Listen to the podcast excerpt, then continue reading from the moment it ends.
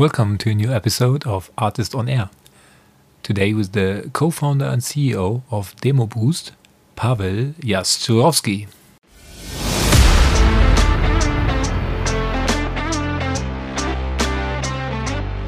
One axis would be how complex is your product or portfolio of products, and on the other hand would be, would be your velocity or volume of demos, right? Because that, that's typically the rough kind of you know uh, axis you would look at. It's very different when you do a very complex product, but let's say you sell it to banking and you your you know total market is 200 companies globally. Wine and dine and do POCs, month long pilots all the way through custom done engineering work. It's very different than let's say selling Salesforce or some a Personio that is more volume based, etc.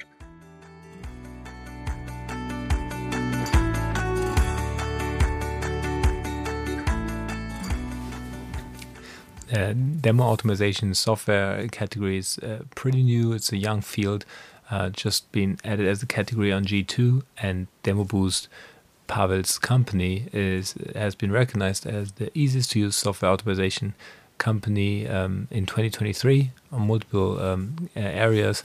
So that got us interested. We wanted to find out why and uh, what's happening here.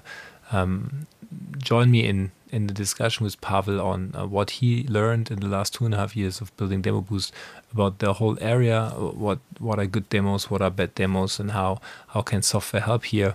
Um, how did the the whole segment of pre-sales and sales engineering change or develop, and um, what what categories of uh, competitors are there, um, and uh, yeah, how does DemoBoost actually use the uh, recognition um, recognition of G2 as a marketing instrument? Uh, how does that generate inbound leads?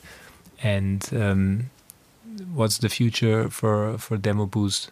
Where are they going? What are the hurdles? That's all what we're talking about. Pawel is actually going to be live uh, uh, at the ARRtist Circus as well on the 19th of April in Berlin, um, where we um, where we have our big sales event, um, co-hosted by SE Rockstars, um, a community of sales engineers that, that Pawel is also really excited about. So, um, without further ado, uh, let's let's jump into 45 minutes around demo automation software. Let's go. ARRtist on Air, the SaaS podcast for the German-speaking market. Valuable tips from successful entrepreneurs, top investors, and leading industry partners to help you scale your business quickly. Compiled by Jans Bandorski, Jules Kölner, and Matthias Ernst. Welcome, Pawel. Uh, love having you on the show. Um, how are you doing? All good. Happy to be here. Thanks for having me. Yeah. So um, Pawel is uh, running DemoBoost and um, uh, right now being in Warsaw. Um, that's uh, why we're recording in English today, uh, but I think it's uh, quite an interesting story. Um, so let's jump into it. And uh, Pawel, why don't you tell us a little bit, um, uh, two sentences about yourself and uh, what DemoBoost does in the in the short pitch?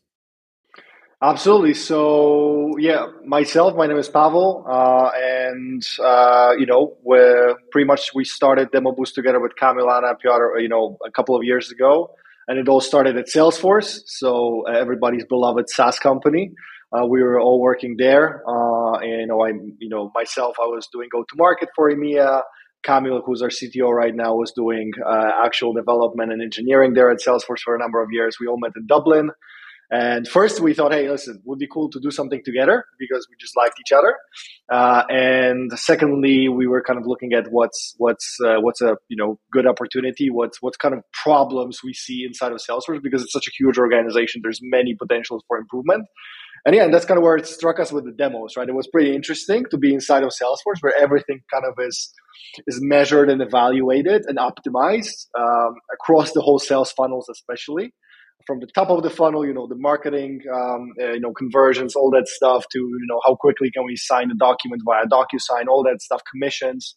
But then it kind of hit us that this, you know, demo uh, aspect was an absolute black box, uh, and it was very interesting. Um, that you know, uh, we, we didn't have any insight as an organization, any insights around you know which demos convert better versus others.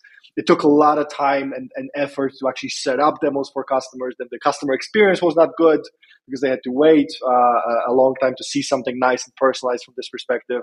There was kind of, you know, we kind of thought, hey, why is that the case? And we're all big fans of Figma uh, from this perspective. So from this perspective, so we're like, hey, why not, uh, you know, the pre-sales people or people who are doing demos, um, why can't we, you know, offer something that's as easy as Figma to deliver those demos and personalize them and and make sure then later that we know what's working to provide analytics for management, etc. So in short, we you know find find a tech way to to do it, and uh, now we're here. So transitioning to this, I mean, what Demo Boost does, I always explain it, you know, in one liner is that it's you know it's a SaaS platform uh, for revenue teams to uh, easily uh, run perfect demos, share them with customers so they can touch your product, which is very valuable, and then measure uh, things around that. And that's really three main areas. One, we enable everybody to experience and run a perfect demo from your junior BDR, SDR to an account executive to your CEO.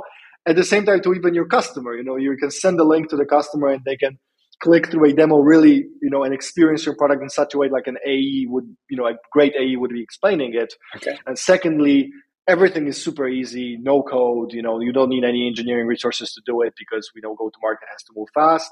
Uh, and you can personalize those demos you know make them really really nice uh, for every customer. And third we just measure and track everything. So you know what's working what's not working who's engaging with what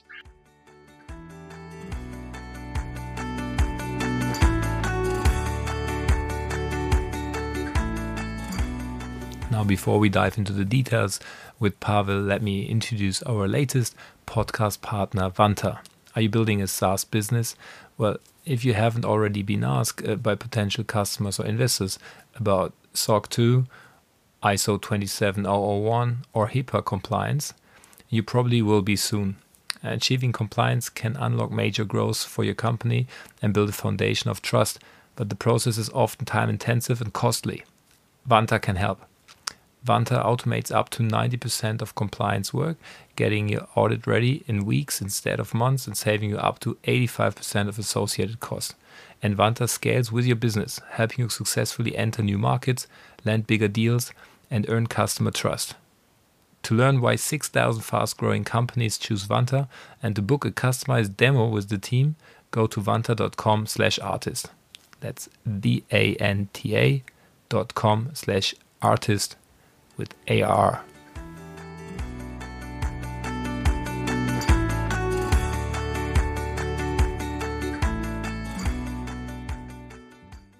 Um, so yeah, that's where we came from. Uh, cool. And now, so you're, you're basically you're basically running a SaaS company yourself, but your product is a product for other SaaS companies.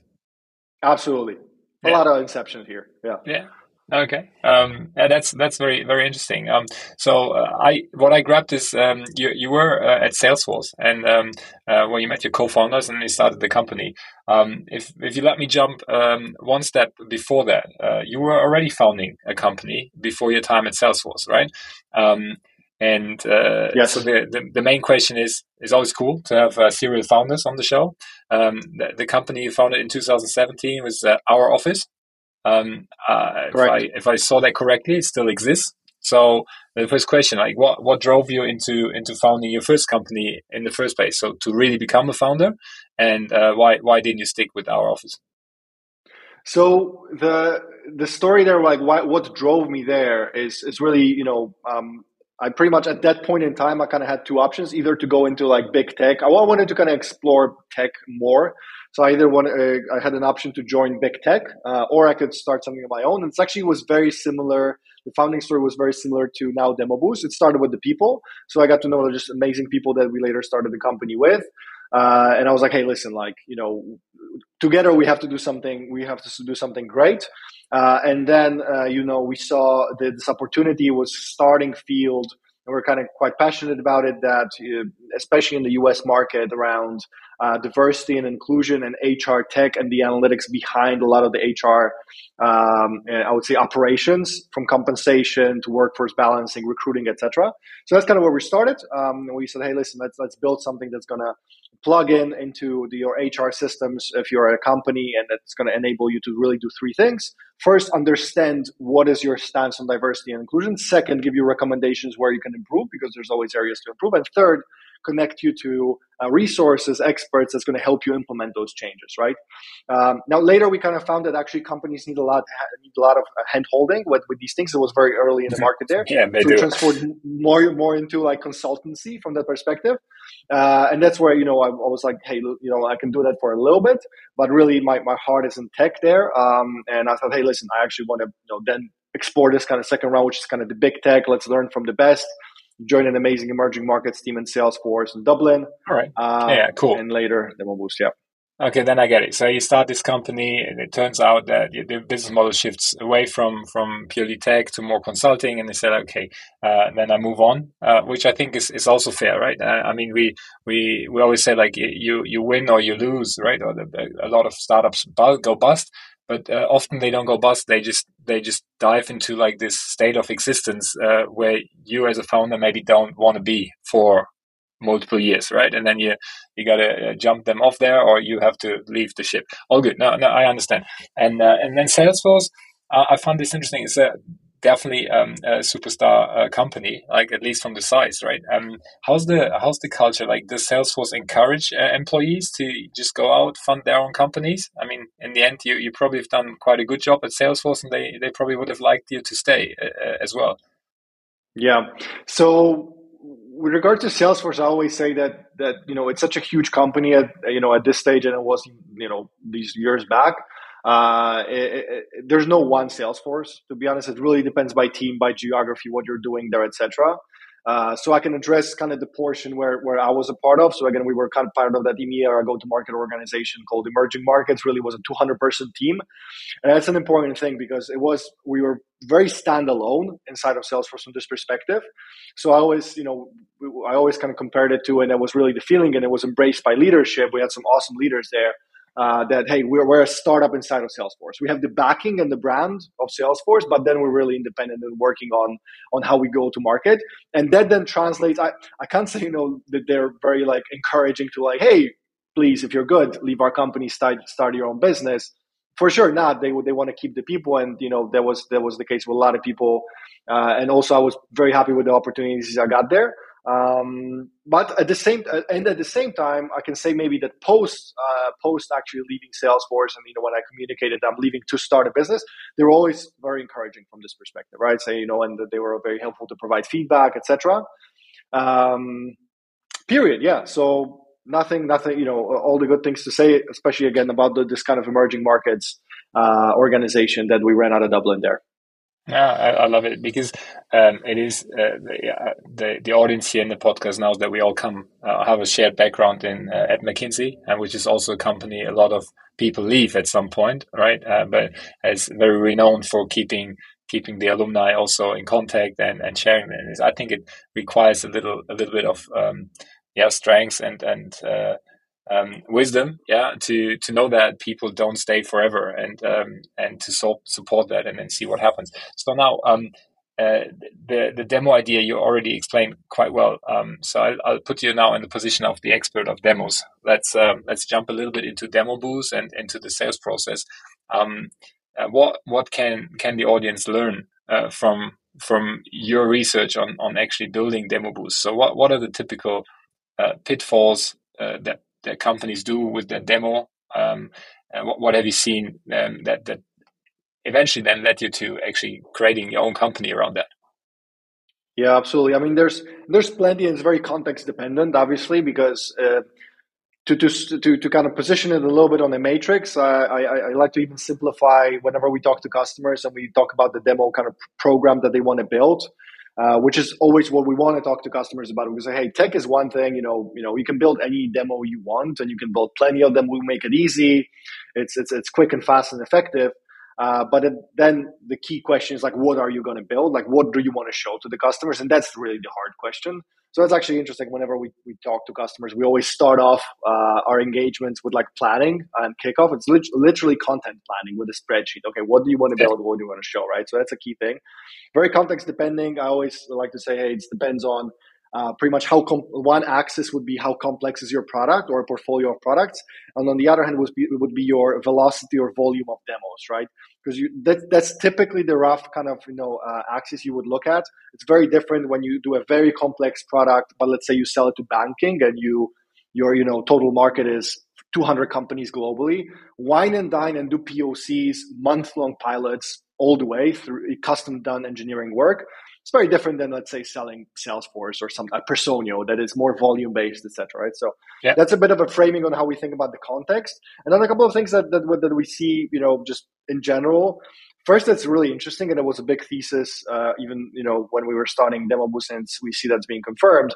Um, there's even research and statistic from Gartner recently that you know 100% what Gartner says is 100% of prospects want to see a prospect uh, want to see a product on the first call. They want to see something, right?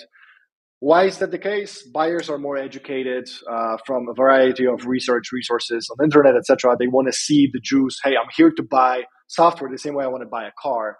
Don't just talk to me and ask me questions. I actually want to see the thing um, in a qualified way, of course, uh, but but still, I want to see something. So that's a lot from what we see from the market. Another thing uh, so that's I would say recommendation. Uh, what to do, what not to do. In other words, we see a lot with demos these demos tend to be, uh, you know, maybe not tend to be, but sometimes they they they, they look like um, pretty much product training videos or product training walkthroughs.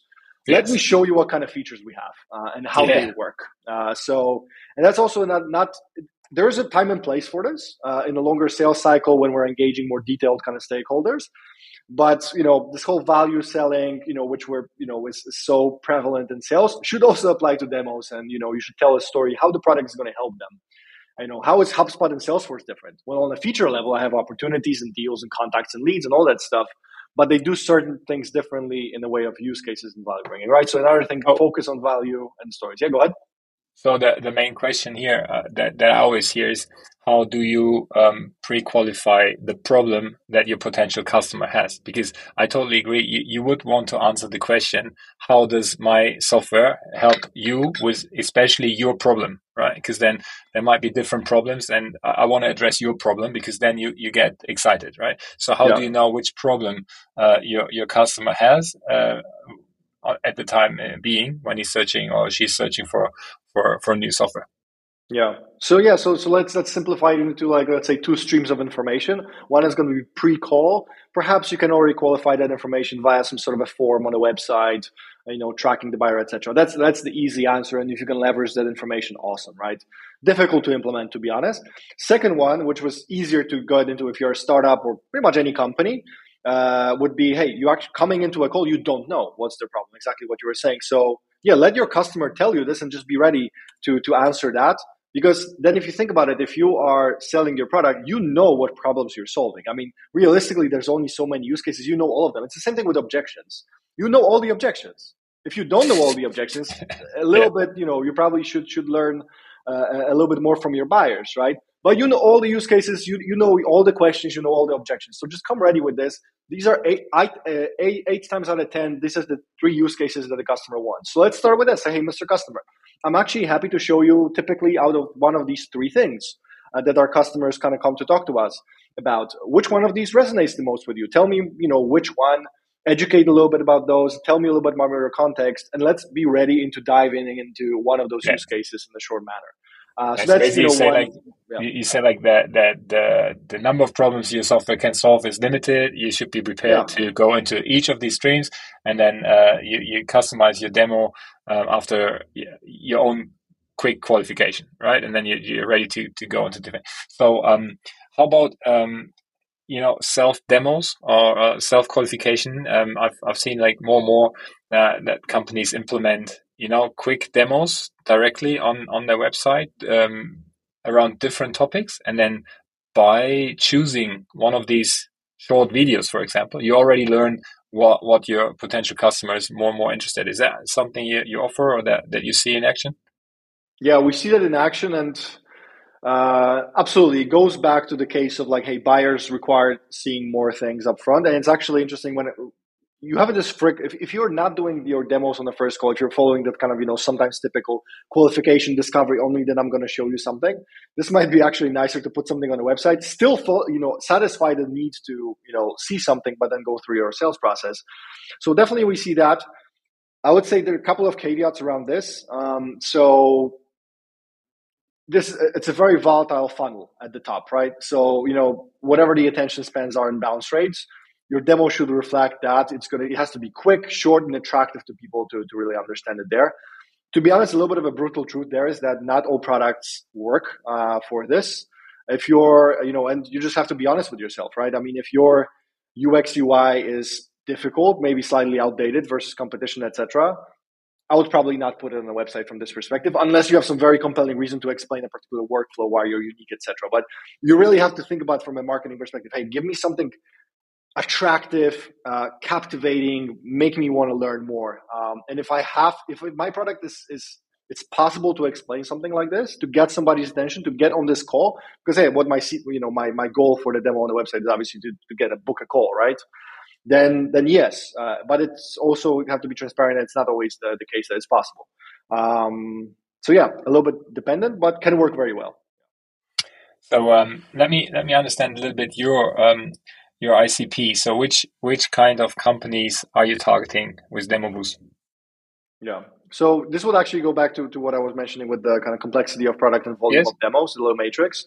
Uh, so typically, we say, you, you, know, if are you addressing all of these companies, or are you saying? I mean, obviously, you're addressing companies that are using or should be using demos. That, that makes sense, right? And then you give them a tool to make their demo process better. So, I mean, so far, I think we're aligned now. Um, but is there is there a sweet spot? Do you say like, okay, there's uh, there's products that are too complex, so uh, it's not ideal for demo boost, or uh, other companies might might be so easy and uh, it's not worth in, investing in in a special tool. Like so, like how would you start marketing Demo Boost? Yeah. So I would say what I would first eliminate is exactly if you have a very small total market and your product is very complex from the perspective banking software. Again, good example there. I would say you probably we might help, but we're not going to give you like the highest ROI compared to other companies from this perspective, uh, because yeah, you, you you should wine and dine and do pilots all the way with your engineering, right? At the same, on the other hand, what I would also uh, eliminate is something that is uh, purely self-serve, right? If I am Trello. If I'm Atlassian and I'm selling Trello, yeah, credit card payments and free trials all the way, right? You don't need, you don't need demos, right? So what leaves this is you know the, the, the sweet spot to narrow it down would be say, hey, if you already have if you're a SaaS company selling your product, or actually you don't have to be a SaaS company, you're just selling software products. You can be a reseller, for example, or a partner. Yeah. Uh, so in this case, if you first if you have a sales team already, that's I would say probably larger than you know a couple of people, let's say five plus this is where you already start seeing, hey, I need to standardize my flows. So, you know, uh, I, I, should educate and enable my team uh, because it's no longer founder selling or whatever. Um, and, and you're actually doing a volume of demos. Uh, and I would position it around, let's say, at least 20 demos a week from this perspective, because this is kind of already where you see that in at that volume, um, people are going to make their own spins and say things that maybe should they shouldn't say or show things that they shouldn't show bit of a side step is actually interesting. We even say that you know uh, your your first demo is going to impact your renewal uh, down the line, right? Because people say, oh, "Of course we have this feature," and then onboarding yeah. comes like, "We actually don't." Like, ah, crap, right? Anyways, so that's that. um, another thing, qualification that we see a lot with our ICPs. Um, that's that's even like much better. It's you know next step to this. If you already have a pre-sales team, pre-sales meaning solution engineering, sales engineering. So, in other words, this means you have a team owning the demos, right? So now all of a sudden they're KPI'd. You are thinking, if you're a pre-sales leader, you're thinking, hey, I need my demo uh, prep time to be quick. I need my demos to convert. I need them to be attractive, etc., etc. So then software like this, you know, impacts all these KPIs, and you're like, hey, I'm a leader. This is my responsibility. This is my KPI purely. Uh, and and and I can help with that. So again, a couple of stages, right? Hey, first, if you're scaling your sales team, let's say five plus, you're running 20 demos plus every week, and then even more so later if you're even at the stage to have a pre-sales team or solution engineering uh, like for sure that's that's something where, where where we typically tend to help. Now um, i understand like like what the, the product is doing and uh, which companies you're you're basically serving Uh, and when you when you started at the very beginning in the podcast, you said like, okay, you, you were looking at the whole sales process and you were thinking like, okay, the demo is is a black black box, and uh, we need to make that better and also more measurable. Now, I, I would say there's there's a fairly competitive landscape. There are other companies who are also addressing the demo part in the sales process. Like, uh, who would who would be your um, how would you see the competition uh, from your perspective? Yeah, no, absolutely. So there's definitely other companies there, and it's, it's, it's pretty cool actually because the whole space is like I think two to three years old. Like G2 just uh, kind of created a category for us uh, like last year. Uh, so and it was like uh, you know the, the fastest growing new category in their case. So definitely a lot of changes there. Right now, at this moment in time, and kind of what I see where it's going to go, I think there's going to be um, there's three buckets of solutions when it comes to demos. One, and they're they're going to be all around. I would say content, uh, because at the end of the day, demo is content, right? From this perspective. So, um, one is I would say video solutions. So definitely leader of the pack here is, uh, for example, Consensus, amazing company, great team. Uh, probably the first in the market to kind of really like talk about pre-sales enablement, all that stuff, and buyer empowerment. So video solutions there, right? You consensus leading the pack. You might throw in Loom, Vidyard, things of that nature there. Second bucket, what we typically uh, look at is static content solutions. Um, so this would be, um, you know, solutions, for example, like uh, demo related, like arcade, uh, is a good example out of out of the US. Um, at the same time, a lot of people might even look at like you know a PowerPoint might be a static solution. Pretty much how you're going to use screenshots, GIFs, things of that nature to create kind of quick explanations and tours. And then the third bucket, which is where we typically, uh, you know, get thrown into, is this kind of like interactive demos. So that's something that's code based, and we're actually like fully replicating your product in that case. And you're going to have a ton of like really good companies as well. Uh, I mean, out of the US, um, companies like Reprise, one of the first ones in the space as well, uh, out of Boston or, or the Massachusetts area there. Demostack, really cool technology as well um, some others ourselves. Um, yeah, so so so that's there. But at the same time, there's a lot of innovation happening. Again, this whole thing is like two years two years old, and we see quite a bit of cool things to to do there uh, in the future. Yes, um, I mean you just mentioned G two. Uh, it's uh, it's on my list here because uh, uh, if you open your, your own LinkedIn profile, I love it how you how you um, included the G two badges yeah, in your in your LinkedIn background. Like I don't know, 12, 10 uh, yeah, so quite, yeah. and they're all 2024 uh, that, that stuck my uh, attention so and, and, it makes sense um, i also looked up uh, OMR Reviews you know OMR Reviews like the the german yes um, yes, software yes. Um, it's kind of uh, um, yeah I, don't want to say a little G2 uh, for, for the German speaking market. Yeah. I haven't seen you there. So maybe maybe I should uh, I should make a request uh, that uh, that the category needs to be needs to be included because uh, awesome. if it's if it's proving that way. Um, no, but uh, so in terms of marketing your your um, your software also against competition. Uh, G2 is probably is probably one one channel to to go about that, and you're obviously actively using it. How does that how does that work for you? G2 in particular? Yeah uh, I think you know it's it's it's very impactful. Uh, I mean, it actually comes back to the to what we were talking about earlier. Buyers are getting more educated. They are more you know uh, they just know more, and G two I think is a big reason for this. Uh, for you know they can they can actually see what's working, what's not working, see other people's reviews. So overall, a lot of times when we have inbound leads, uh, they say they come through like, hey, I want to do the you know improve our demos. So they Google that. G2 is very good at positioning this. They see this, and for them it's easy. They just see a ranking. They're like, well, let's let's see top three, right? Especially let's say it's a top down request.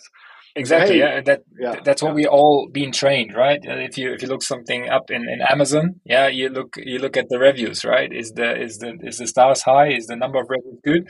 And then uh, then that's why you filter on Google the same. And now uh, on the B two B sales cycle for software, it's it's going that way now as well, right? And then especially if it's something new, uh, why wouldn't you start with the top three rated ones, right? So, um, uh, but you said it's a new category. So uh, the, my main question, I guess, was like, did you see some kind of uplift in uh, in, in, inbound uh, requests, or uh, do you use it more like a you know um, a branding topic where you say, okay, this if if G if you're G two recognized, then that that strengthens our brand, yeah, because people who haven't heard about Demo Boost, they can they can relate to G2 at least, and then that, that gives you credibility. How how do you see uh, where's the most impact of the G2 recognized uh, badges? Yeah, so so to answer the first part of the question, uh, do we see an uplift over time? Absolutely. Uh, I'd say like two years ago there was no inbound, and of course this might be you know a bit of a dirty data there because also our presence wasn't that that there.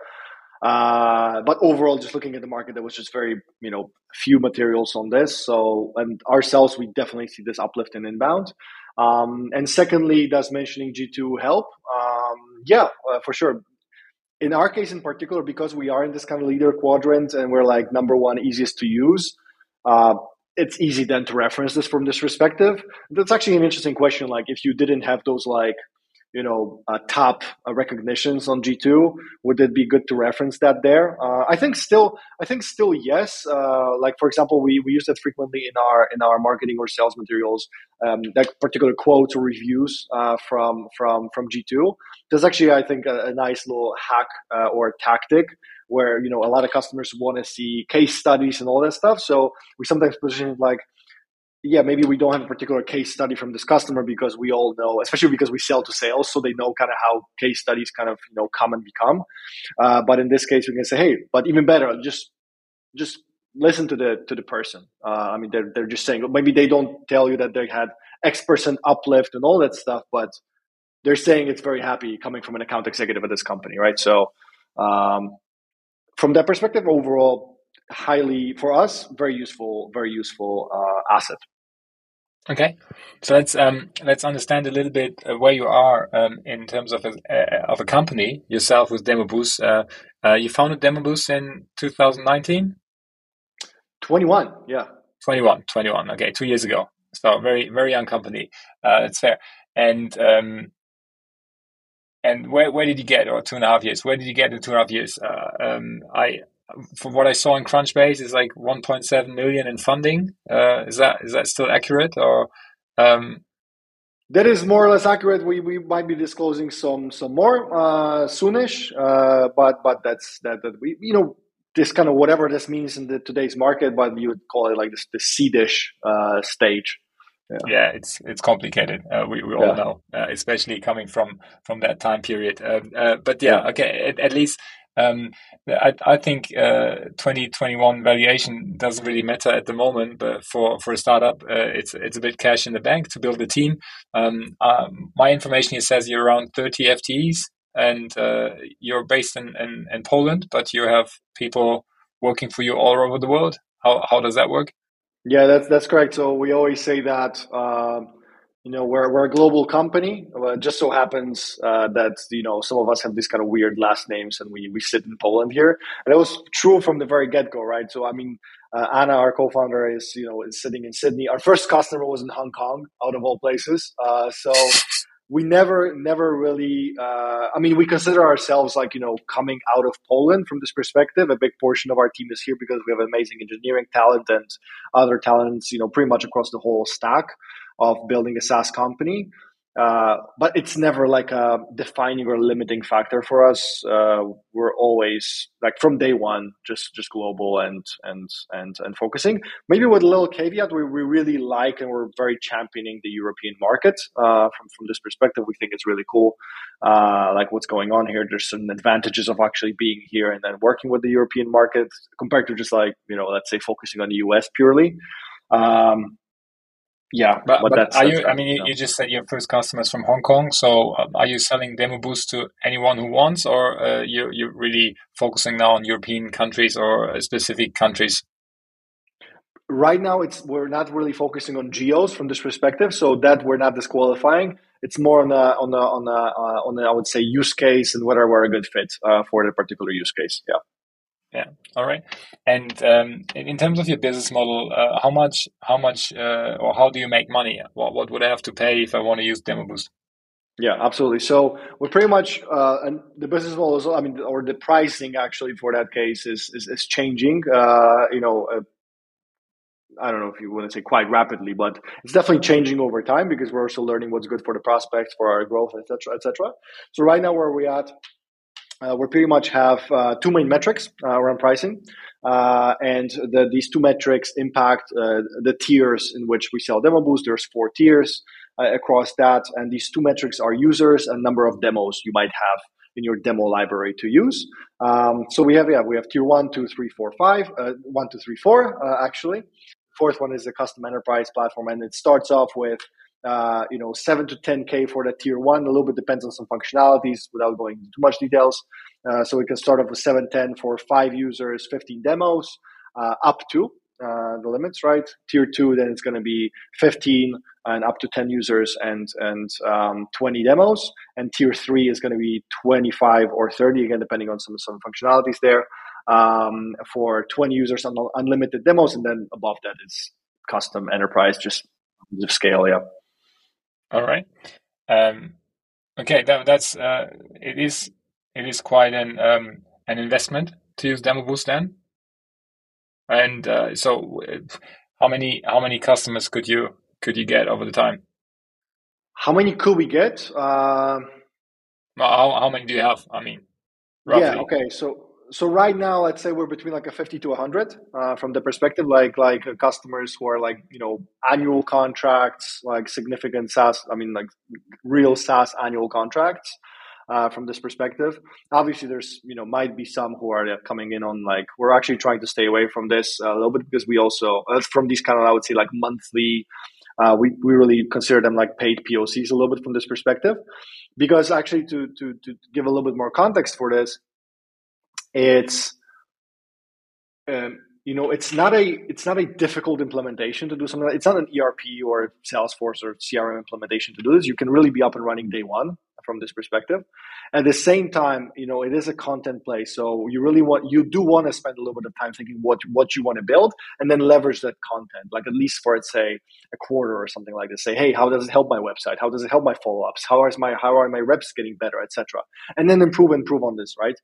And uh, with demos being pretty much a core part of the process, if you're selling SaaS in that kind of B2B model, um, yeah, it makes sense for for you know having those having an investment being made into this, right? Because it's not just the ticket uh, and the you know what you're paying for the software, but it's really you should think about it as a program that you want yeah. to build.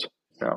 No, I mean, and and that's what what I love about uh, your business model. I mean, once you spend, you can't just like um, switch it on and off, right? Once you decided to use it, you also have to spend time to to build the the demos, to put in the content, and once you've done that, I mean, you, you create a little bit of stickiness there, right? So it will be absolutely. um, absolutely annoying to just change to the next demo software and, and just start from scratch, right? So you're really um, you're really building. Um, is that also what you see uh, in, in terms of stickiness with your customers or churn? It's like, um, um th- th- can you see that that people um, who use Demo Boost and also um, use it for a long time or the all, all the time? Yes, absolutely. So that pretty much what you said is true. Uh, it is it is a you know, once you build it, this kind of library, uh, then you know it's it's it's it's better to kind of stick with it and start leveraging and improving on this, etc., etc.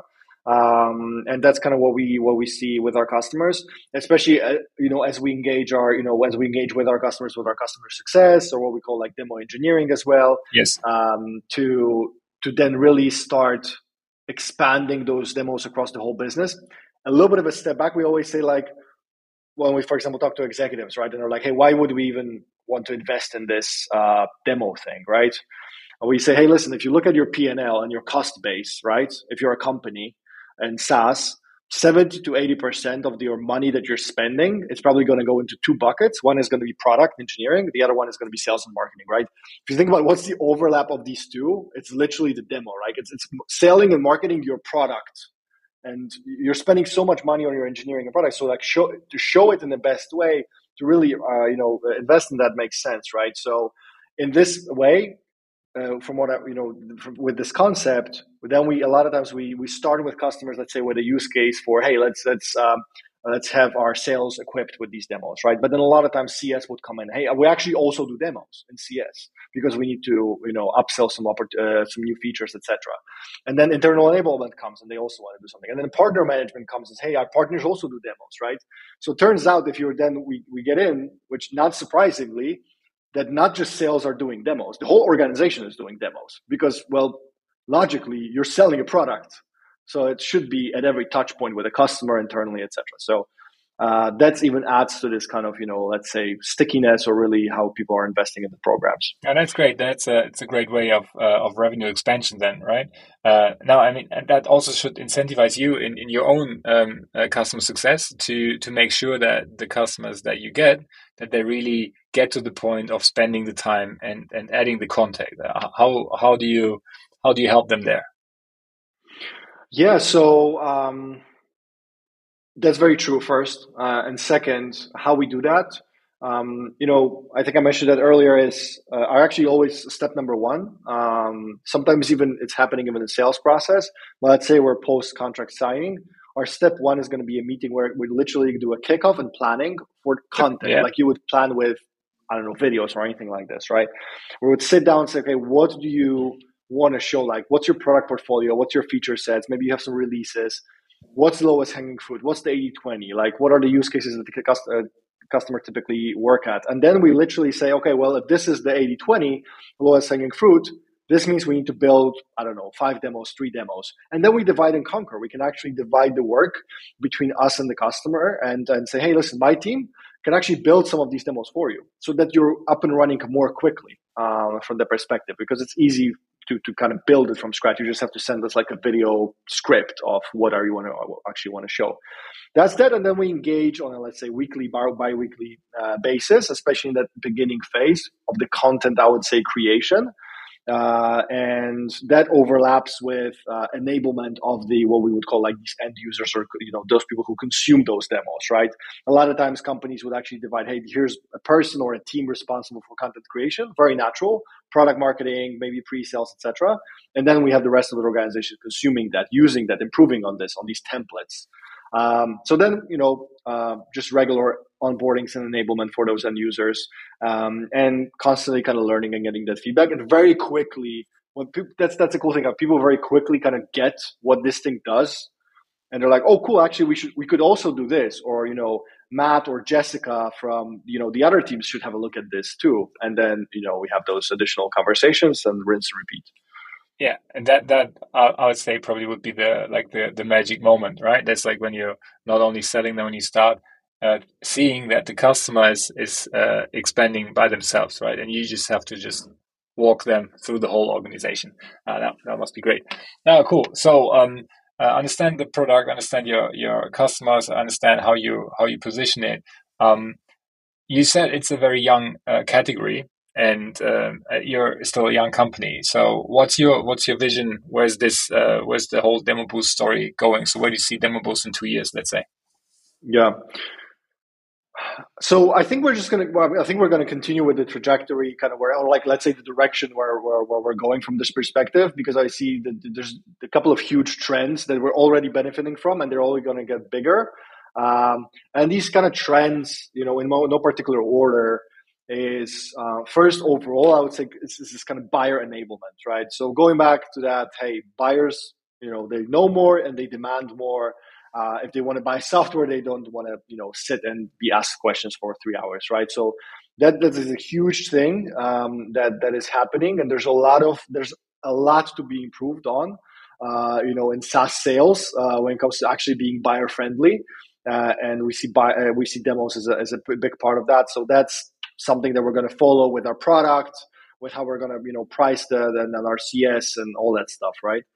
Um, and uh, another thing that that that is going to be a reflection on this on the pure sales structure side where we want to then stick to is as pre-sales and the sales engineering right it's kind of interesting overall because and i think that's very reflective with what you're doing with artists even this year right like three let's say these you know three years ago uh, or some years ago uh, pre-sales or solution engineering, they would actually rarely have a budget on their own. They would roll up to VP sales. You know, the AE is the big hero. They're closing the deals, and pre-sales would be like they would still always be super important, but they would not be appreciated that much, right?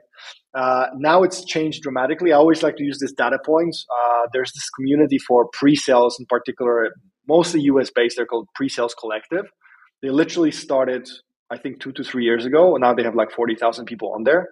Uh, so there's this kind of momentum shift. Something happened uh, there where pre-sales all of a sudden, you know, what we're seeing with organizations, all of a sudden we have VP, SVP pre-sales, head of pre-sales, right? They have their own budgets, they have their own responsibility. They work hand in hand with the VP sales to deliver the targets uh, from this perspective, right? They are they are comped on deals that are closed. Uh, yeah, which, no, and we, we see that with the the ARRtist Circus that we are we're building for for April. Uh, one of yeah. our partners is uh, SE Rockstars, yeah, which is amazing. Uh, not not as big as uh, the pre-sales collective, but uh, um, and they're also building this community around uh, uh, pre-sales and sales engineering and uh, they have they have their own stage they have their own track and uh, if i look at the the ticket numbers and the percentage of attendees from from that track is is really great yeah so it's it's not just uh, a tiny specialized topic anymore, right? It's in this big, big uh, sales event uh, next to SDRs and AEs. Uh, there's uh, a lot of uh, pre-sales interested people attending, so I can I can fully agree. Yeah.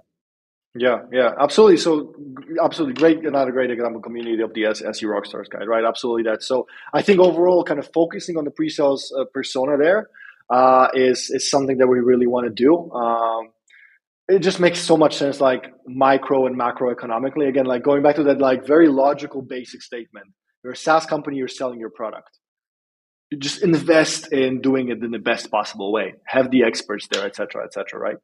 So yeah. so that's another thing where we want to focus on. And there's a couple of other things but i would say these are like the two big things on two sides of the mirror that are very important and they drive a lot of tension uh, in the processes, uh, a lot of needs, a lot of problems, uh, and plenty of us to uh, for us to to kind of do uh, uh, yeah, so, you you just said like you you already won fifty to hundred customers, right? Um, which is a great start, but what's your what's your total addressable market? So how how big do you think that number of customers can go? Yeah, I think that you know I, I don't want to throw it like, like a particular arbitrary, arbitrary number there, but I think every company that sells a so- software product, excluding those extremes that I mentioned earlier, those typical self-serves and pure big enterprise, uh, you know, players, um, they are going to be doing demos. You have to show your product somewhere, right? So you're going to be investing in, in those demos from this perspective. So that's our, our total addressable market would be that kind of subset of software selling organizations, and that's two big subgroups: the vendors and also let's not forget the resellers and the partners, etc. Which I think is going to be it's an interesting trend overall. I would see in software sales, um, you know, more and more going into this kind of indirect selling, right? Which I think we see already. Hey, let's do more reselling, let's do partner, let's do referrals, etc., etc. So I think that's that's only going to grow also in that perspective, and also make demos more difficult because if you're a vendor, all you sell is one product. You have the resources to invest in that. If you're a reseller, you're selling I don't know ten products. And now all of a sudden your salesperson has to advise a customer prospect on 10 different crms and how are they going to do it in a good way? Uh, so it just makes it more difficult. Yeah. For for you guys to yeah it's it's uh it's a different angle on on the same kind of problem but the the, the end product in, in terms of your uh, software probably looks different. Yeah. Uh, yeah. totally get that. Yeah but that's an, that's a very interesting interesting uh, point I, I was just thinking like yeah there will probably so I'd, I'd throw in a couple of thousand, right? Uh, a couple of thousand um, uh, software companies out there uh, globally, because you said like in the end uh, you're, you're, globally. In we're always looking like what's the number of like how many B two B SaaS companies are there in the German speaking region, which is for artists like the, the main reason. Yeah.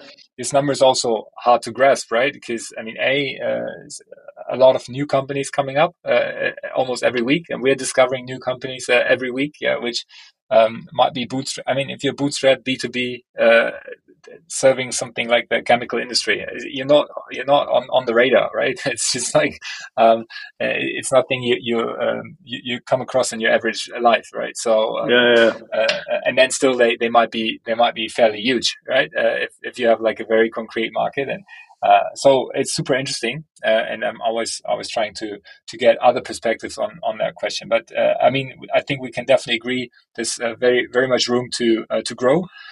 that's that's true. Um, so you're at the beginning of the journey. you have you have the macroeconomic changes basically in, in your favor, which is always always good as a startup if if the general trend is, is in your direction. Um, what do you what do you think are going to be the biggest hurdles that you have to have to overcome? So, um, as a company and kind of like building the company, um, I think it's it's always uh, resource allocation, uh, and as boring as that sounds, like it's it's a big part of the job. It's like there's always too few resources and a lot to do.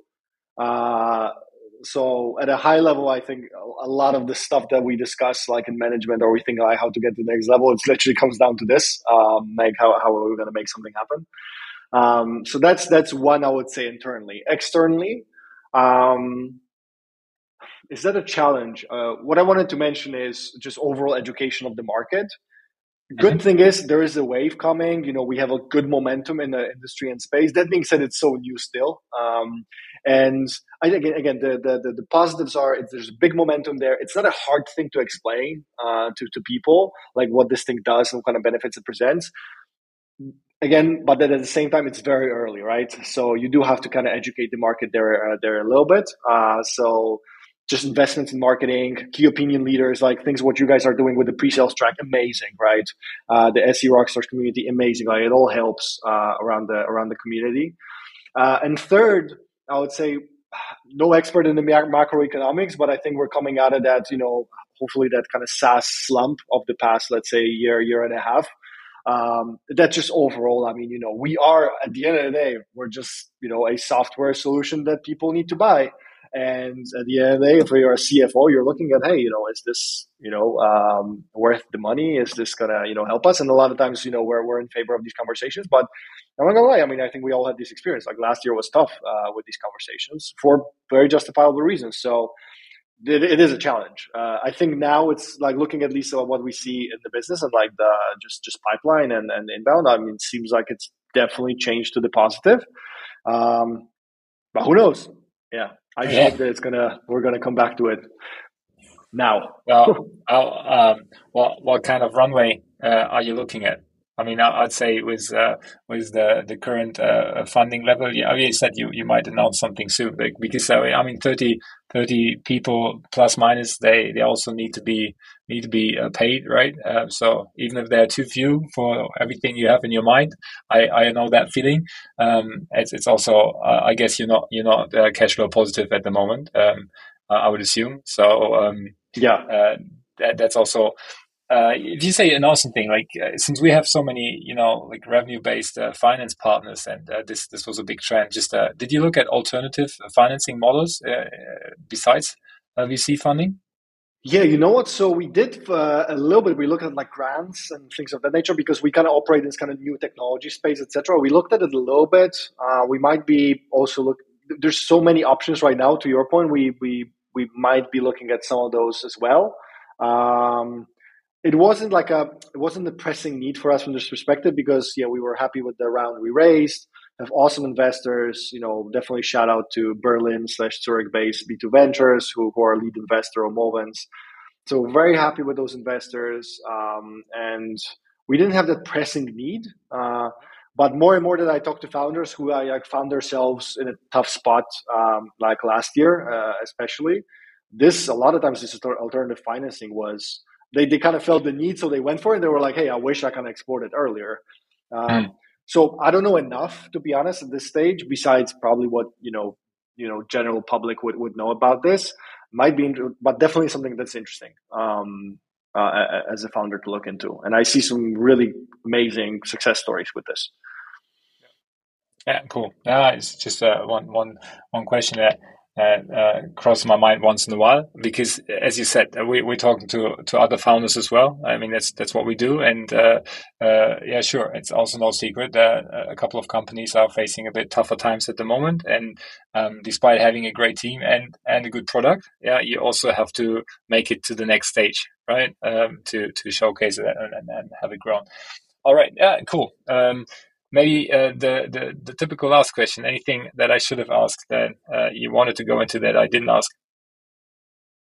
No i think i mean uh, you know we, we covered a lot of it i think with these types of conversations. It's a very particular topic but i always i, I always uh, like to kind of lean also towards the team and kind of talking about this but it's such a huge topic also about recruiting and like how who you keep but i'm just i always like to talk about it from our perspective because i, I feel like we're super fortunate with the team that that we have on board uh, and um, yeah, but it's a, it's a big topic overall. But you know, maybe a true truth that a lot of founders will see, like, hey, you know, your your company is going to be, you know, pretty much as good as those, you know, the early team that you're going to build. It's it's going to make or break you. Uh, in our case, super fortunate, very happy we have we have some great people on board um, and and keep adding those. Um, that's maybe one topic that's that's there uh, as a general statement. Yeah. I wanted to ask you this question actually because you were mentioning the uh, the, the the market size for DACH. So do you actually what's like the latest number on the SaaS companies B two B in the DACH region, German speaking? I'm actually curious. I have no I have no um, fixed number, but um, I mean the, the latest news is that that uh, the German uh, SaaS SaaS market has uh, has made it to place two right after the US market in, in terms of, wow. uh, of the size, which is, is good. Amazing. Yeah. Um, so that that was UK uh, was was um, used yeah. to be number two. Now I think um, they suffered a little bit from the Brexit so in the, the, the, German market, or especially German speaking market, if you include Austria and Switzerland, is um, is definitely a very interested uh, interesting market, um, uh, which is where where we think we are we're positioned right now, not only for the German speaking software companies, but like basically all all software companies that want to address that market, right? Because uh, I mean, uh, we have uh, big companies here, uh, big spenders, right, and um, a lot of a lot of digitalization ahead of us, right? Yeah, we, uh, maybe it might be might be this country of of uh, uh, engineers and innovators, but definitely we're not we're not at the forefront of technology um, in in certain uh, sectors and regions. But there's a lot lot of potential. So uh, we're looking also forward to see international founders discovering the, the, German market. So we see more and more founders from uh, southern and northern Europe um, uh, reaching out to artists and see if they can join and uh, if they can maybe bring their software and and or just ask this question like how do you get to the market and uh, and again um, yeah now I, I see we we we're somewhere between two two and a half and four thousand B2B SaaS companies I would I would say uh, in in our region Incredible. and uh, that's um, that's quite uh, quite a few, yeah, and and, and they are awesome. ranging from yeah, they're they're ranging from uh, very very broad, easy easy software like CRMs everyone can use, or you mentioned uh, Personio, right, uh, which HR uh, software, um, or I don't know, accounting softwares. Almost uh, all B two B companies can use that. Two very specific ones, yeah, which are might be uh, analyzing wind farms, right? Uh, and uh, that's a very specific case. Yeah, uh, you, you yeah. mentioned the banking software with 200 customers. If you have a very limited number of customers, you need to have a very clear case. Yeah, but still, um, they can they, they can do a couple of million ARR and if you found that, if you bootstrap that, I think you have a very decent business yeah, um, with the sticky product that, that can be very, very fun. Yeah. So um, uh, awesome. we're not only only looking at the unicorns, of course, but um, yeah, it's uh, it's an interesting interesting question, and we we work on it every day. Cool. Now then, uh, let me let me go. But go back to, to the last question to, to just applaud you for it. I think uh, mentioning the team is, is a great uh, that's a great uh, thing to do uh, as a founder because I totally agree with you. Yeah, the team is, is doing the work and uh, and only as a team you can build a company. So uh, yeah, thanks for thanks for pushing that topic and and shout out to to the whole Demo Boost team. Um, I like that. Last question I, I always ask is is a as a restaurant recommendation or a cool place to eat that you know that maybe not everyone knows. And if the ARRtist community would come to, let's say Warsaw, yeah, where would you say they should they should stop by? Number one uh, recommendation. It's easy for me to say because because it is like I always recommend the same place. It's not as known. It's this amazing vegan restaurant right you know close by to where I live in the city center. It's called Peaches Gastro Girls it's uh, it's an it's just incredible food. I'm not vegan myself. Uh, it's the best food I, I, have ate, uh, I've eaten in, in, in Warsaw, um, and it's just incredible. Uh, so when you're in Warsaw, anybody hit me up. Uh, Peaches Gastro Girls on me. Uh, we're going there. I'm always looking for an excuse to go and eat some of their amazing, amazing dishes. Seasonal menu, ah, incredible. Peaches Gastro Girls, yeah love it, love it. That's a that's a good uh, that's a good recommendation, and uh, yeah, I'll definitely put it in the show notes. Pawel, thank you so much. Um, yeah, um, wish you wish you best of luck uh, with uh, with Demo Boost, and um, yeah, uh, I hope to see you around in, in April um, on the on the ARRtist Circus. And um, at some point, I, I wish to uh, to meet your co-founder um, Anna in Sydney. Yeah, in Sydney, absolutely, just, absolutely. Yeah, just gotta get there at some point again. Cool. I'll come uh, thank you so much. Thanks for having me.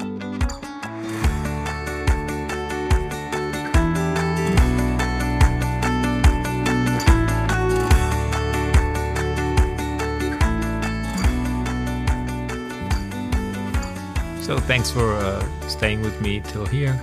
We put all the links to all uh, all demo companies, um, to our partner Vanta, and to the ARRtist Circus into the show notes. Uh, so if you're interested to learn more, just follow up on this. Uh, we're uh, always happy to get your feedback uh, on the show and to get your um, your ratings on Apple Podcasts or Spotify.